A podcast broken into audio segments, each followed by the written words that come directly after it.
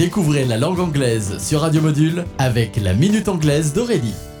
Hello, everybody. Welcome to La Minute Anglaise. Today, our new expression is to have cold feet. Mot à mot, to have, avoir, cold feet, les pieds froids. To have cold feet, quoi de plus normal me direz-vous en cette saison glaciale? Sauf que attention, pour les Anglais, to have cold feet ne signifie pas avoir froid aux pieds, mais être peureux, avoir la trouille. Eh bien oui, si on y pense, quand on a les pieds froids, plus difficile d'oser avancer. Cette expression permet d'exprimer l'idée de nervosité ou d'anxiété que l'on peut ressentir avant d'entreprendre quelque chose d'important. Exemple I wasn't nervous until the morning of my wedding, but everyone assured me that it was just cold feet. Je n'étais pas nerveuse jusqu'au matin de mon mariage, mais tout le monde m'a rassurée en me disant que c'était juste le trac. Well, that's it for today, so goodbye.